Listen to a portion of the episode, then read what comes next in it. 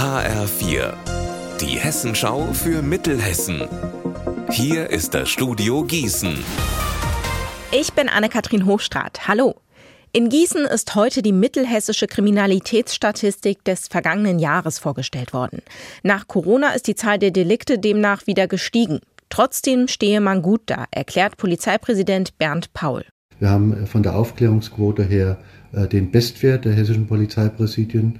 Das sind die Mitarbeiter und ich stolz darauf.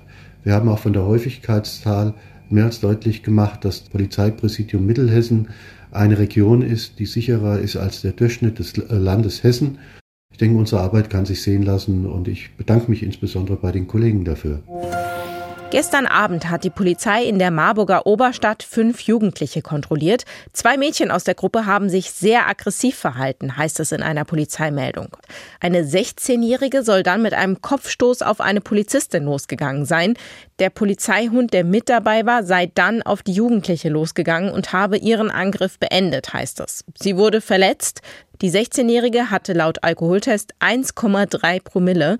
Mehr zu den Problemen mit aggressiven Jugendlichen in Marburg hören Sie hier in einer Stunde. Am Sonntag startet in Marburg wieder die Kinder- und Jugendtheaterwoche Kuss.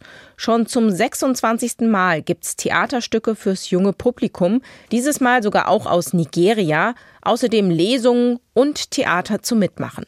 Das macht das Kuss besonders, erzählt Intendantin Eva Lange. Das Kinder- und Jugendtheater ist per se schon das innovativste Theater, was es gibt. Und wir sind der Meinung, dass gutes Kinder- und Jugendtheater für alle Menschen ist, so wie unser Theaterbegriff hier in Marburg sowieso ist. Und das Besondere an Kuss ist ja, dass wir Theater sehen und Theater spielen.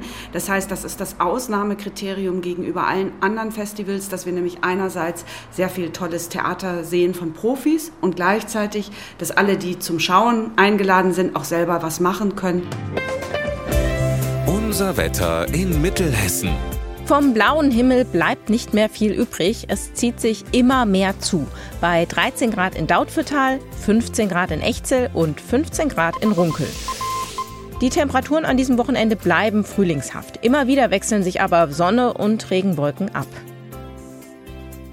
Ihr Wetter und alles, was bei Ihnen passiert, zuverlässig in der Hessenschau für Ihre Region und auf hessenschau.de.